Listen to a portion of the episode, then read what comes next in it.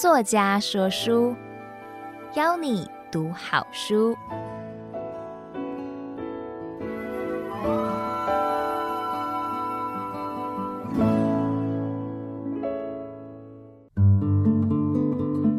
你好，欢迎收听由爱播听书 FM 制作的书斋音频。作家说书，我是张道林。我这次要跟您分享的是我的著作《这辈子赚多少才够》。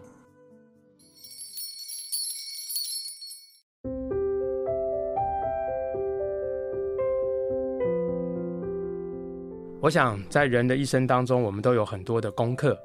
那比如说亲子关系、跟这个同事的关系，我们在工作的时候的一个工作的关系，这些关系都是我们在人一生当中我们所需要好好去学习的地方。所以我的这本书呢，这辈子赚多少才够？基本上呢，其实就是讨论的是呃理财这门人生的功课。那我为什么会写这本书的主要的原因，是因为，呃，我自己过去呢，曾经在理财的这条路上呢，跌倒过一次。那也因为这样子呢，所以就让我体会到，原来理财这件事情是我们人生的功课当中绝对不可忽略的其中一个很重要的学分。呃，我先来聊聊我那次跌倒的经验。我自己呢，本身在退伍之后，呃，我从事的是有关业务性质的工作。那我记得我有一年呢，呃，收到了国税局的补税的通知。那一年呢，国税局要我补税八十万，个人所得税八十万。我想大家应该会觉得说，那我既然要缴八十万的税，那显然我一定收入是那个八十万的好几倍嘛。可是你知道吗？我在那个当下，我的银行的存款只有几万块。当时呢，其实让我很震惊的一件事情，就是我原来以为很单纯的想法是。我们只要努力工作就好啦，然后呃努力工作，然后完成呃公司交付的任务，然后我们得到我们应该有的报酬，好像这样子我就以为我们可以过我们自己想要过的生活跟人生。可是，在补税的这个事件发生的时候，让我突然警觉到，呃赚钱是一种能力，但管理是另外一个可能说不定是更重要的一个能力。所以在那个当下，我呢就体会到了。有四个字叫做经过跟经历。那所谓的经过，就是我想我们从小到大，我们经过了很多事情，但经过了很多事情，是不是代表我们从这件事情当中得到了学习跟成长？所以我觉得，呃，我还蛮幸运的。我经过了那一次的补税的事件之后，我经历了我自己，就是我开始回头来自己来觉察我自己到底在我的财务管理理财上面到底出了什么样的问题。所以也因为这样子，我就开始思考，我到底应该要怎么样才能够好好的打理我自己的财务。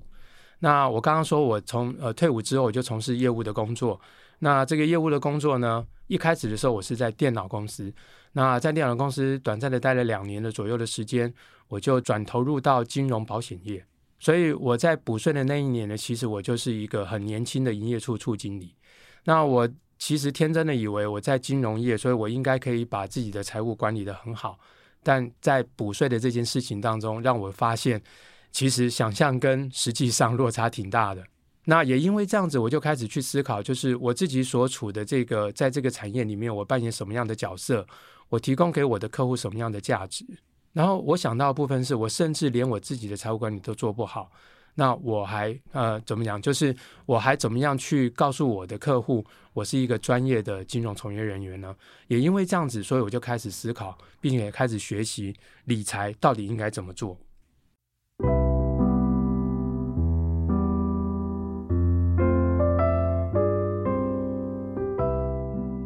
所以那一堂八十万的学费呢，对我来说，我得到了四个字，就是我不仅仅只是经过，我还经历了。所以我开始调整跟改变。那在我的人生当中呢，那是第一次在理财这件事情上面，呃，跌倒过哈。但我很幸运，我就就跌倒那一次，我之后就没有再也没有发生过类似的事情。那有第二件事情呢，就是也在我的这书里面也有提到，就是啊、呃，我自己本身呢，从小到大，我有一个在生活当中，包含在学校求学的时候，对我来说是一个人生最大的挑战。其实就是运动这个项目。呃，可能大家会觉得说，我今天不是要来介绍我的书吗？那为什么会讲到运动这件事呢？因为我觉得呢，在我们的生活当中的所有的行为呢，我们的逻辑的思维其实都是同一个模式，所以我们可以从很多生活当中的不同的一些发生，然后让我们自己去体会到问题的所在。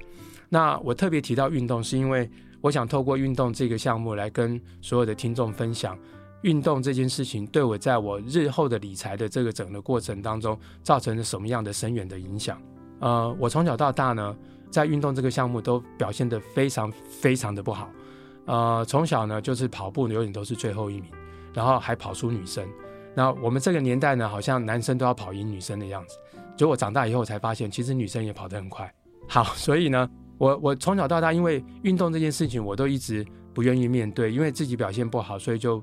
不想去面对它，那一直到我担任了营业处初级你之后的第二年，呃，我不晓得我这个年纪哦，呃，我们有经历过鉴宝卡不还不是晶片卡的时候，那个是用盖章的，是用那个要一张卡片，然后一张卡可以盖六个章。那我记得印象中好像有 A、B、C、D 四种卡，我那一年当了初经理的第二年呢，我竟然盖到 B 卡的第十二个章，啊，那个不是好宝宝印章哈，是。去门诊，然后就是你你要去看医生，然后就给你盖一个章。我在那个当下，我又警觉到一件事情，就是我到底发生了什么事情？我以为只要努力工作就好，结果我要补税。我以为努力工作，然后创造更好的生活，哎，结果我为什么盖到第十二个章？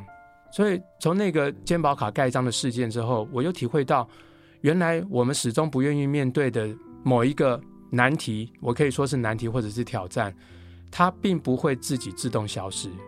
他并不会自己这个问题自己就解决了，我们永远必须面对它，只是你什么时候必须面对而已，只是时间的问题。那我从运动这件事情开始就，就呃健保卡的这个事情，然后体会到原来我必须正视运动的这样的一个一个项目，因为运动可以强身健身嘛，所以我从那个时候开始，我就开始开始尝试运动，然后运动的过程当中，我才发现原来运动有很多的。呃，很好的体会，然后可以认识更多的朋友，所以我就乐此不疲。那也因为这样子，所以我原来在念书的时候是算是运动弱鸡，哈，卤肉脚。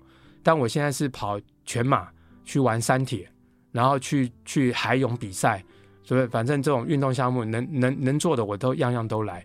所以我觉得从运动这件事情让我体会到，呃，各位听众朋友，如果我们过去在理财的行为上面，我们曾经发生过问题，又或者是说，可能甚至我们并不知道问题在哪里。但是大家一定要知道一件事情是，理财是我们人生当中的必修学分。呃，我们过去没有做好，呃，或者我们对于自己目前财富的累积不是那么的满意，这件事情它不会自动消失的，它不会因为我们不想面对，然后这个问题就不存在。它永远一定会存在，什么时候会提醒我们、告诉我们？往往就是在我们必须呃开始进行人生的财务的决策的时候，这时候它就会来提醒我们。比如说，我们想要买车啦，或我们想要买房子啦，我们要结婚了、生小孩啊，等等等等这些，包含我们可能接着要退休啊。当我们在进行这些财务决策的时候，我们可能就会发现，原来我过去的理财的这些模式，其实我们并没有做得很好。那也因为这样子，所以呢，就造成了什么？就是永远这件事情没做好，学分没修到，我们永远还是必须面对它，我们无法去忽视它。所以这就是我从运动过程当中体会到的道理，就是其实不要害怕过去，不要害怕过去，过去不代表未来。所以我们只要能够透过不断的学习跟理解。我相信我们可以把过去我们面对的挑战跟问题，我们过去之所以会面对那个问题，是因为我们还不具备那个能力，所以我们现在必须去学习，比如说多看书啊，对不对？多了解一些这些观念，那么我们在未来就有机会，我们可以把这些问题逐步的把它解决。所以我这边我想也要告诉各位听众朋友，其实这件事情挺重要的。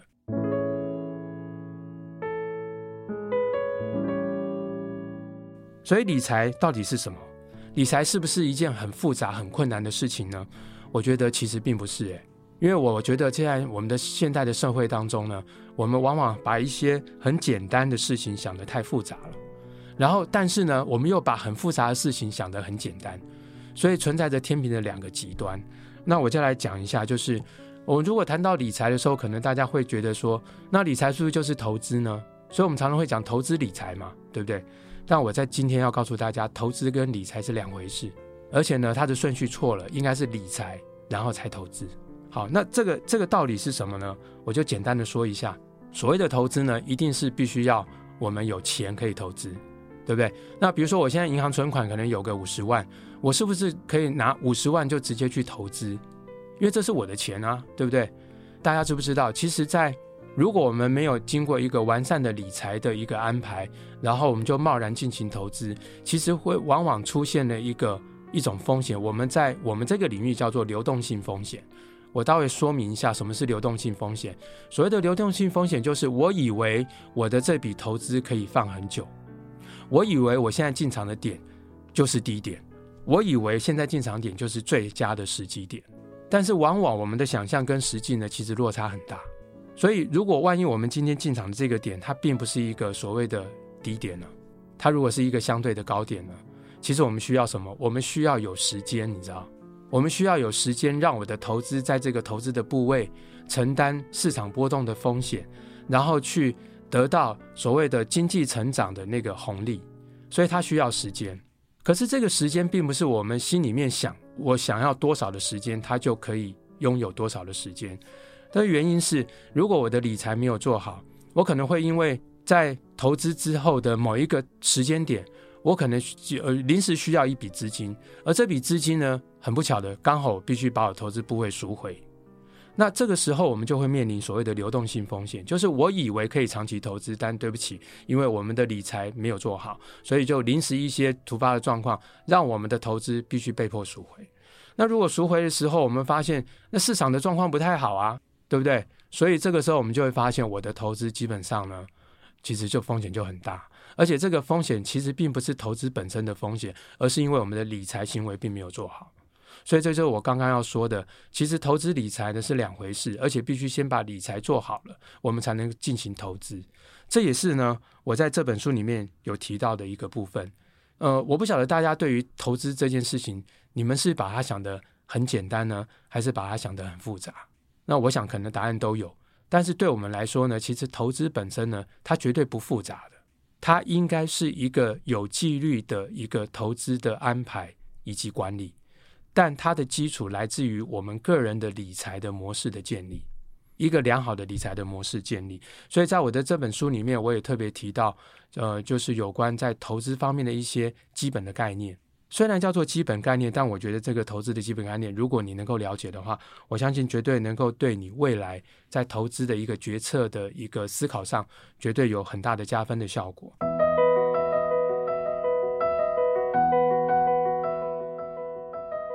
那另外呢，呃，我在书里面有写了七个实际的个案。那这七个实际的个案呢，嗯，我先用一个举例来跟各位听众呃来分享一下。我想我们应该都玩过拼图，对吧？你去想象一下，如果今天你买了一个拼图回来，就是这个拼图呢，它上面并没有让你看到这个拼图拼完之后的那个那个 picture，就是那个那个图样。请问一下各位听众朋友，你觉得这个拼图好拼吗？如果我们先不让你看，你能够拼出来是长什么样子，我绝对相信那个难度非常高。对不对？因为我就拿到很很很零碎的片段的一小块一小块的拼图，可是这个拼图我并不知道它的位置在哪里，我甚至不知道我拼出来之后的那个图样是什么，所以我可能必须反复的尝试，试了很多次之后，我才会终于了解，原来我要拼的是这样的一个图。但我们可能浪费很多时间。我用这个举例呢，来跟各位听众朋友分享，其实，在我们的整个的人生呢，我们开始工作以后。其实我们都在建构我们的财务工程，我们希望透过投资能够加速的累积我们的财富，那无非就是最终目的就是去过我们未来想理想生活嘛，把我们的这辈子过好嘛，对吧？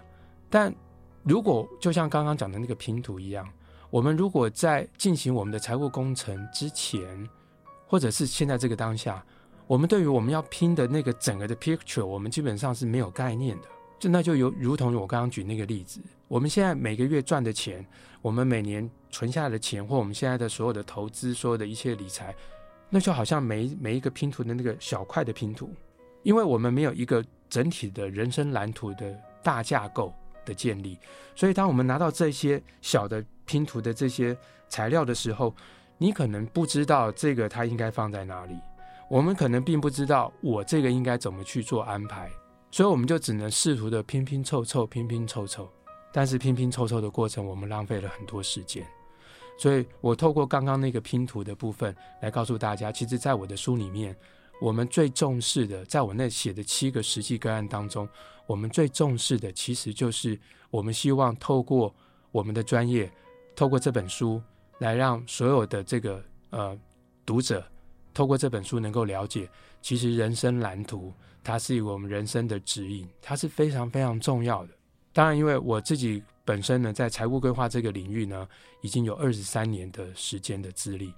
那呃，我服务过的客户跟我经手过的财务规划个案超过三千个，所以我应该呃还蛮有这样这方面的经验。我之所以能够写这本书，主要原因就是因为我有呃三千多个实际的规划个案，所以我把这三千多个实际规划的个案的一些我觉得比较具代表性的一些个案，我把它放在书里面。那回到我刚刚前面说的人生蓝图这件事情，那我觉得人生蓝图呢，它非常的重要，就如同在我的这本书里面，我们有有一个叫做旋转木马的人生，这是我为这个个案定的一个主题。这个主题其实挺有趣的，就是我可以来聊聊这个故事里面的一些背景跟内容。他们是一对夫妻，然后目前的净资产呢有三千万台币，他们有两个小孩。然后太太希望呢，小孩未来都可以出国留学啊，啊，因为他们觉得，毕竟他们有一定的资产嘛，希望小朋友出国留学，然后可以多一些呃经验，然后多一些阅历。然后先生呢，基本上因为他的工作呢是必须要随时 stand by，就是他是属于生产线方面的一个一个主管，那随时要 stand by 呢，在年轻的时候呢是没有问题的，就是随时那个随扣随到哈。但是呢，现在毕竟也是中年大叔了，对不对？精神体力各方面也不如年轻的时候，所以先生呢最想要的就是能够提早退休。那退休之后，夫妻两个都希望说能够呢去享受人生，然后能够每年都出国旅游等等这些。好，那我不晓得各位听众朋友，你们觉得如果累积有资产净值有三千万台币，大家会不会觉得三千万台币他们要过那个生活应该没什么问题吧？对吧？我如果我们随便粗浅的来来出估一下，三千万，嗯，退休应该够吧？你一年花一百万也可以花三十年，对啊。好，但你知道吗？因为哦，我们在进行财务决策的时候，其实绝大多数人都是用财务想象力来进行决策的。什么叫做财务想象力？就是我觉得应该可以，或者我觉得应该够，或我觉得应该不够。都是用一种想象的过程去评估自己的财务的能力，所以我在我这本书里面的这个旋转木马的人生的里面的概念就是，啊、其实我们不能纯粹用财务想象力的，我们应该要有一个科学专业的诊断的方式来看，透过这个诊断能够得到我们自己本身在整个的财务的实力到底如何，也就是说。当我了解了我的财务实力，我再来对比我的财务的目标，如果这两者之间它是一个等号，那就恭喜了，因为我们未来的人生基本上是可以被实现。但如果万一它不是等号呢？它如果是小于呢？那就代表我们在未来我们会有财务的缺口。那呃，我们可以等到事情发生的时候才发现这个问题，我们也可以事前就可以透过一个。良好的规划跟一个数学的模型的一个计算，现在就可以知道未来到底够还是不够。我想这两者的差异非常的大。如果现在就知道不够，至少我们还有时间可以调整，我们还可以把我们的财务资源做有效的安排，对吧？那未来当这个问题，我们就有机会在未来解决这个问题。可是如果等到问题发生的时候，我们才知道，到那个时候可能为时已晚。那为什么叫做旋转木马的人生呢？我们小的时候应该都去过游乐园吧，儿童乐园哈。那儿童乐园里面那个旋转木马，应该大家都很熟悉吧？我其实我觉得我们的人生其实就有点像像是那个旋转木马。我们开始念书，然后努力工作，其实我们在努力工作的时候，事实上我们就如同选了一匹木马，我们就坐到那个木马上面，然后我们的人生就一直在转圈圈了。我们以为我们一直在前进，可是事实上我们可能在原地。我想，呃，我们到了这个年纪，我们就有很多的体会，所以我觉得旋转木马的人生其实非常值得推荐。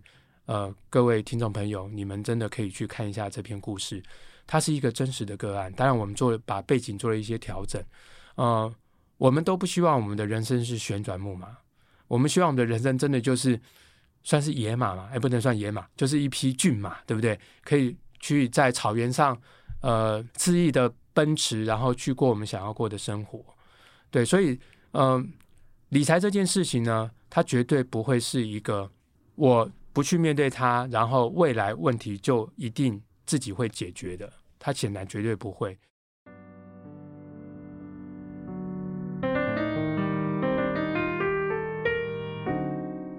哦，我在书里面除了写了刚刚那篇故事以外，我还提到另外一个部分，就是其实我们现在台湾的社会的人口结构，事实上我们已经早就知道我们是高龄化社会，而且据说呢，到了二零三零年左右，台湾会进入超高龄社会。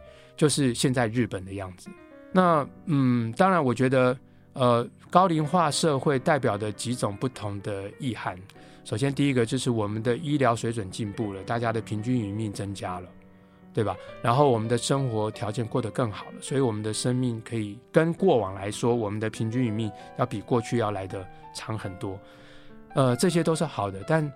平均余命增加了，老年人口增加了，其实对社会上或者对我们自己来说，其实也造成了一些，呃，如果要说负面的影响的话，也可以算是，因为就是当我们的平均余命增加之后，请问我们的钱的生命也增加了吗？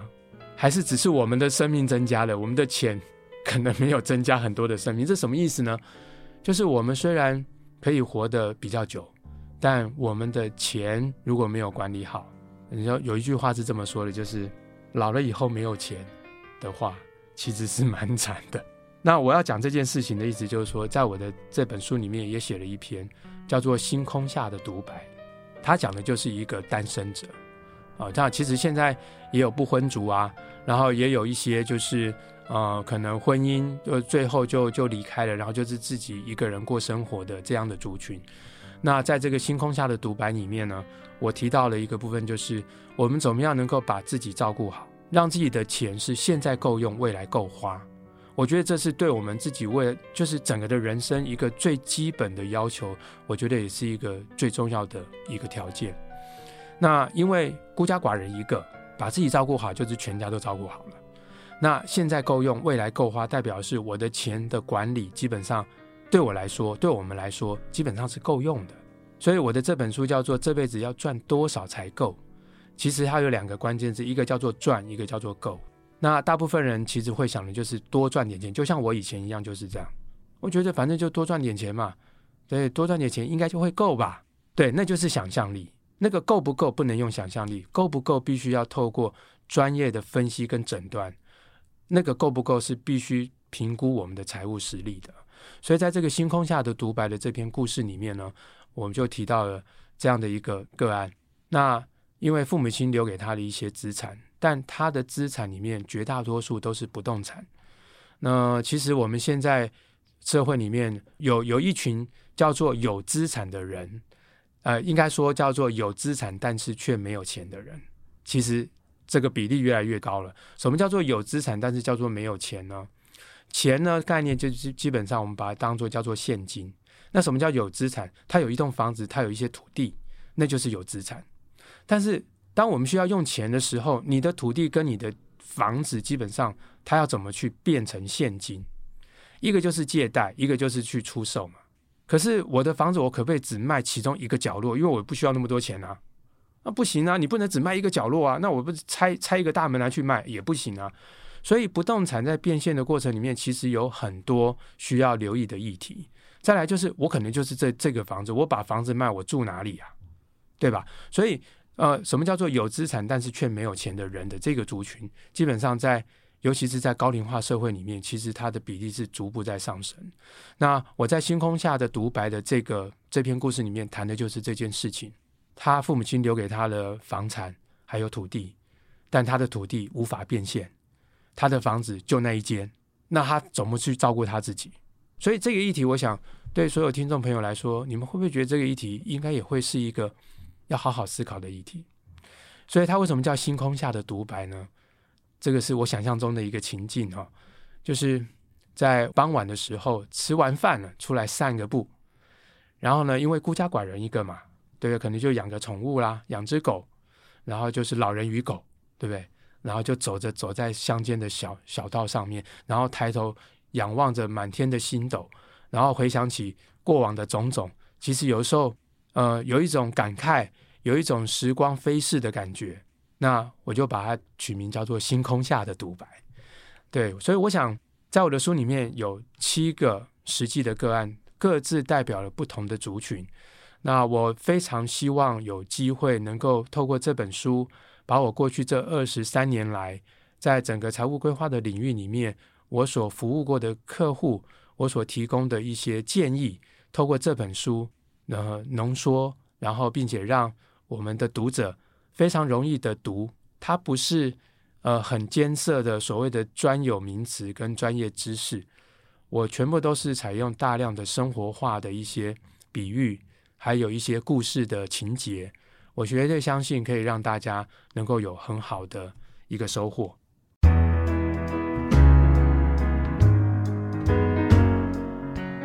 最后呢，我其实很高兴有这个机会在这样的一个空中可以跟大家呃做这样的一个分享。那我想呃听完这集节目呢，我想鼓励所有的听众朋友，理财不是你想象中的这么复杂，而且。绝对要面对它，只要面对它，你就一定有机会找到解决的方法。那未来都掌握在我们自己的手里，所以祝福大家能够拥有非常美好的未来，然后呃过自己想要过的生活。我是张道林，希望下次还有机会为你说书，作家说书。谢谢你的收听，我们下次见。